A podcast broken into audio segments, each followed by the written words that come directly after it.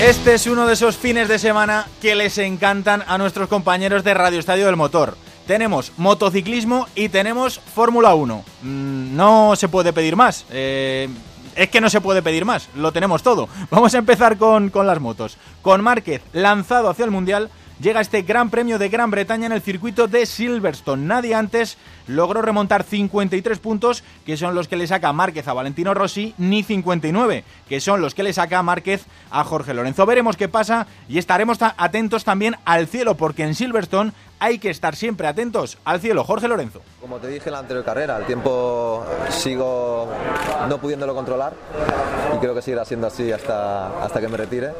Así que es mejor no pensar mucho en ello y, y realmente pues cuando, cuando llueva intentar hacerlo mejor que, que la última vez. Y creo que vamos por buen camino. También ha hablado Mar Márquez, que ayer escribía en Twitter, lo leo textualmente, uno de los puntos positivos de irse de carreras es que no se habla de política, que paren de reprocharse cosas y den soluciones con el hashtag de investidura. A Márquez le preocupan los problemas mundanos, los que nos preocupan a todos. Mar Márquez. Oye, eh, ayer te, marcaste un tuit político, cosa bastante sorprendente. ¿Qué querías decir exactamente? O sea, no estaba, ahí, estaba ahí en el sofá en casa, haciendo la maleta, haciendo la maleta. Escuchando... Hombre, es que la, la situación, la, la situación, eh, hombre, las teles no paran de hablar de, de lo mismo, ¿no? Y, y, la situación es esa, pero bueno, no me posicioné, o sea que no, no hay polémica. Es un palo a todos. Que, hombre, yo creo que es lo que piensa todo, toda la sociedad, ¿no? al final parece allí un, un cachondeo eso, pero, pero bueno, supongo que tarde o temprano lo solucionarán.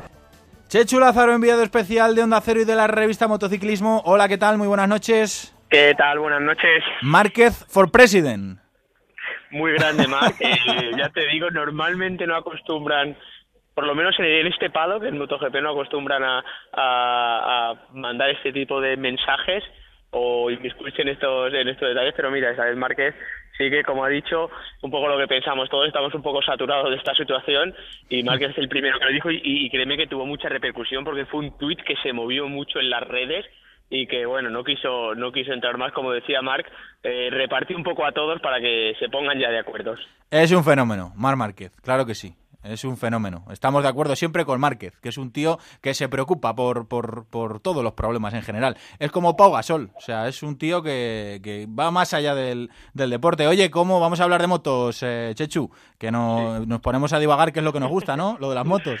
¿Cómo Sí, se presenta claro. el fin de semana en, en, Silverstone? Con Mar Márquez, con Jorge Lorenzo y con Rossi al acecho. Eh, ¿Cómo ves el, fin de semana? ¿Propicio para que comiencen a recortar puntos o para que Mar Márquez ponga ya la directa hacia un título que ya tiene más que encarrilado?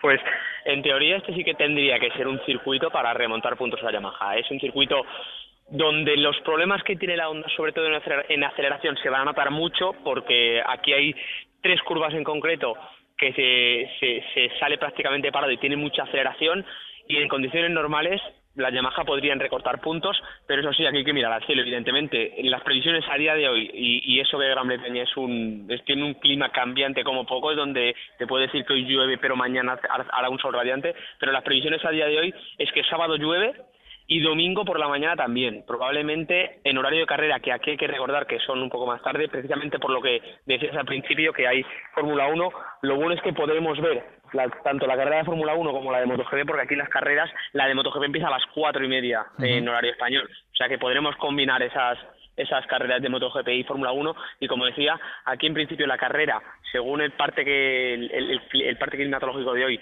va a ser en seco pero habrá llovido si no la noche, a lo mejor por la mañana, así que tenemos que estar atentos, sobre todo también Jorge Lorenzo, que está siendo realmente ese punto débil. Decía, ironizaba un poco Jorge con que si era su kriptonita, la kriptonita de Jorge Lorenzo ahora mismo en la lluvia, y, y él reconocía que sí, que no está siendo competitivo en agua, y, y te, mira, te digo, te digo un, un dato que, que hemos estado viendo esta semana, y es que si todas las carreras hubiesen sido en seco, o si solo hubiesen puntuado las carreras de seco, Jorge Lorenzo sería el líder del Mundial. ¿Cómo? Que si todas las carreras o solo hubiesen puntuado las carreras que han sido que han sido en seco, que han que se han celebrado en seco, Jorge Lorenzo sería el líder del mundial. Eso es un dato es un dato devastador. Hombre, eh, esto se corre con lluvia y sin lluvia, o sea, hay que ser el mejor en todas las condiciones, pero es que precisamente te iba a preguntar eso, ¿a quién perjudica menos eh, que llueva? Pero pero Jorge Lorenzo pues eh, no, no, sé si es si es cuestión suya o es cuestión de, de la moto, Chechu, porque es preocupante, es preocupante este este punto. No, claramente es una cuestión suya de mentalidad y de confianza. Él dice que sufre mucho, sobre todo con, con los neumáticos, con estos neumáticos Michelin, porque tienen muy poco agarre, especialmente en agua, y, y no es cuestión solo de este año, porque ya el año pasado también Jorge Lorenzo hizo varias carreras así un poco titubeantes en agua, pero es que lo de este año está siendo eh, bastante desastroso precisamente en la última carrera, en, en, el circuito de Breno, donde podía haber cambiado esa tendencia, porque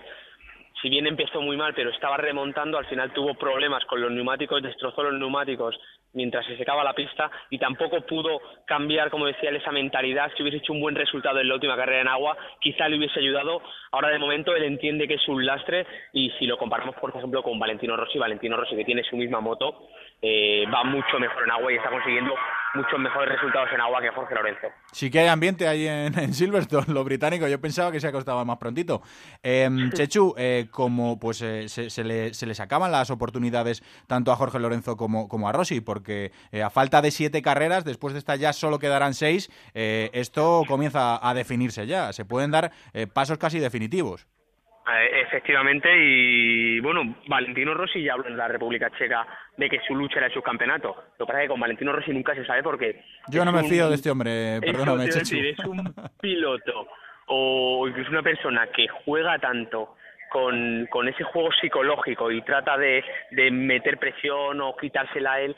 Él dijo que, que, que luchaba por el subcampeonato con Jorge Lorenzo. Jorge Lorenzo es de la teoría de carrera a carrera, el, un poco ese espíritu de, del cholo de ir yendo resultado a resultado, y el que no se tiene un pelo, ya te lo digo yo, es Márquez, que a quien ha dicho que sí, que tiene una distancia muy buena, eh, pero que para nada está todo el pescado vendido y que él seguirá vigilando sobre todo a, los pilotos de Yamaha. Esto solo lo puede perder él, pero bueno, estaremos, estaremos atentos y, disfrutaremos como siempre con, con las carreras. Chechu, em, ¿cómo está Alex eh, Rins? Eh, se rompió la clavícula izquierda entrenando, estaba complicado que llegara, pero bueno, ya sabemos que estos tíos son de goma y milagro tras milagro, Chechu y afortunadamente porque porque si bien no se presenta aquí al 100% y nos decía que todavía estaba muy dolorido y que no estaba seguro si le iban a dar el, el aprobado médico porque ha tenido que ir lo primero que ha hecho hoy jueves es pasar por la clínica móvil de aquí del circuito y que le diesen el ok, el okay los médicos.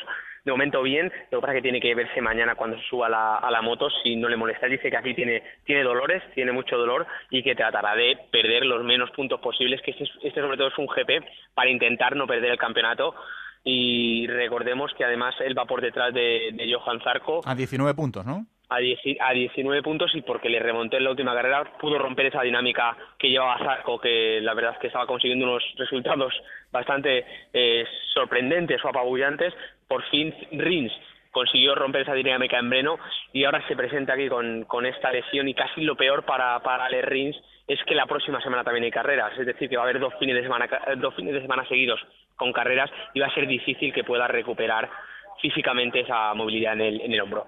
Pues veremos eh, qué pasa, a ver eh, cómo puede recuperarse Alex Rins. Eh, yo, continúo sin, sin, explicarlo, pero sin explicármelo, pero bueno, esta gente ya decimos y, lo comprobamos todos los años que están hechos de otra pasta. Gran Bretaña, circuito de Silverstone, mañana entrenamientos libres, el sábado la calificación y el domingo Moto 3 a la una y media, Moto 2 a las 3 de la tarde y Moto GP a las cuatro y media, porque a las 2 llegará esa carrera de Fórmula 1 que es hacia donde nos vamos. Chechu, un abrazo. Venga, un abrazo.